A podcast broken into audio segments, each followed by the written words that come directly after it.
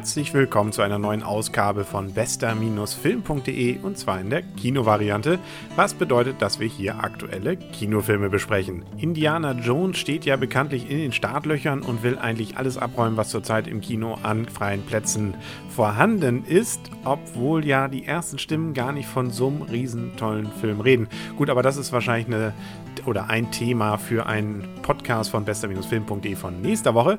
Diese Woche ein Film, der sich lohnt, wenn man nicht unbedingt jetzt zu Indiana Jones will, beziehungsweise der noch gar nicht läuft, dann sollte man sich aktuell, wenn man denn die Wahl hat, zum Beispiel Brügge sehen und sterben. Also jetzt nicht wirklich nach Brücke fahren und dort dann irgendwas Böses tun, sondern den Film, der so heißt, angucken. Hierbei handelt es sich um eine Koproduktion von Belgien und Großbritannien mit einer ganzen Reihe ziemlich guten Schauspielern. Allen voran Colin Farrell als Ray in diesem Fall. Den kennt man unter anderem aus solchen Filmen wie Nicht auflegen, Minority Report, Sweat, die Journalistin Daredevil bis hin zu Miami Vice, wo er Johnny Crockett gespielt hat. Ein Film, der meines Erachtens auch ziemlich unterschätzt ist. Gut, aber das ist vielleicht ein Thema eines anderen Podcasts mal. Dann haben wir Ralph Fiennes, den dürfte man wahrscheinlich schon von Schindlers Liste kennen. Roter Drache, englischer Patient und, und, und. Also gehört eher zu den ja, berühmtesten Schauspielern, die wir in der Gegend haben. Harry Potter ja den Lord Voldemort gespielt. Wie sowieso bei Brücke sehen und sterben eine größere Anzahl an Leuten mitmacht, die schon mal bei Harry Potter dabei waren. Eben Ralph Fiennes, dann genauso Brandon Gleason, der hier den Can spielt und bei Harry Potter schon den Mad Eye Moody gemacht hat. Unter anderem genauso wie die Frau mit einem wunderschönen Namen Clement Poesie, die hier eine Geliebte des Hauptdarstellers spielt, aber eben auch schon der einzige andere Film, den wo sie bisher mitgemacht hat, eben auch Harry Potter war. Dort hat sie nämlich die Fleur de la Cour, glaube ich, oder so ähnlich heißt sie, dann gemimt. Gut, aber es geht ja hier nicht um Harry Potter und wer jetzt hier alles mitgespielt hat, ist vielleicht auch gar nicht so spannend. Warum sollte man diesen Film jetzt sehen? Einmal, weil unheimlich viel tolle Bilder von Brügge zu sehen ist und man, so wie auch die Hauptdarsteller hier, bisher Brügge wahrscheinlich ziemlich unterschätzt hat. Dabei handelt es sich, wie gesagt, um eine belgische Stadt und die ist eigentlich der Hauptdarsteller dieses Films. Da dreht sich nämlich alles drum, beziehungsweise zumindest um die Kulisse. Eine sehr beschauliche Kulisse, wie dort auch gesagt wird, wohl eine der ältesten noch erhaltenen mittelalterlichen Städte, die wir hier haben in Europa. Und dort fällt jetzt plötzlich das internationale Verbrechen ein, beziehungsweise erstmal fallen nur zwei Auftragskiller aus dem Zug und die beiden haben leider bei ihrem letzten Auftrag in London nicht alles genau so gemacht, wie es eigentlich geplant war.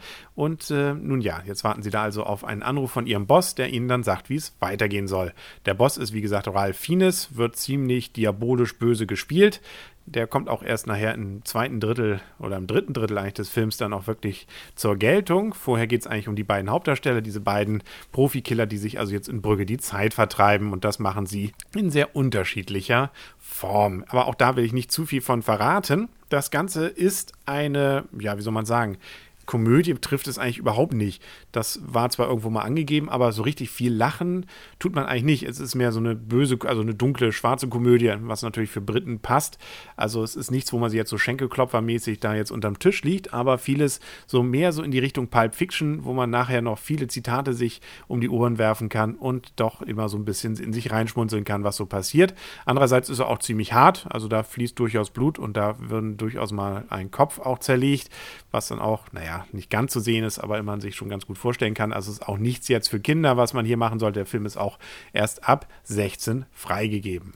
Das Spannende oder das Interessante an den Bildern ist eben gerade dieses beschauliche Brücke, wo eigentlich man glaubt, da könnte gar nichts passieren, wo auch mehrmals erzählt wird, dass es irgendwie Märchen da und dieses Märchen wird eben ein wenig dadurch zertrübt oder getrübt, dass hier Profikillers am Werk sind und eben auch durchaus hier und da ein wenig Gewalt passiert, Drogen laufen, Prostituierte auftreten und und und. Ich muss allerdings auch zugeben, dass der Film meines Erachtens ein paar Längen hat.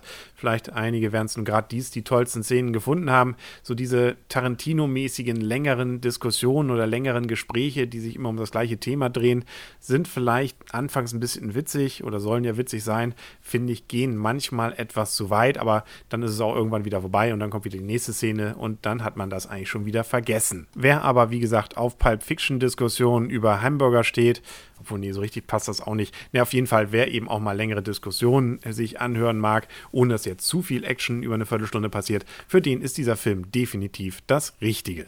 Wer hingegen actiongeladene Verfolgungsjagden und ähnliches sehen will, der sollte vielleicht doch noch ein bisschen warten und dann lieber bei Indiana Jones ins Kino gehen oder sich Iron Man angucken, was wir ja in der letzten Woche besprochen haben. Mir auf jeden Fall hat dieser Film allein schon Lust gemacht, mal nach Brügge zu fahren. Ich werde jetzt gleich mal bei Wikipedia ein bisschen über Brügge nachlesen und mal gucken, wo ich eine Reise dahin buche. Bis dahin wünsche ich noch viel Spaß im Kino. Nächste Woche dann ja Indiana Jones, wo ja schon vorgeworfen wurde, der wäre zu altertümlich, was ich eigentlich gar nicht verstehe. Beziehungsweise eigentlich ist das doch gerade gut. Gut, aber das, wie gesagt, alles beim nächsten Mal. Bis dahin, alles Gute. Mein Name ist Henrik Rasemann. Auf Wiederhören.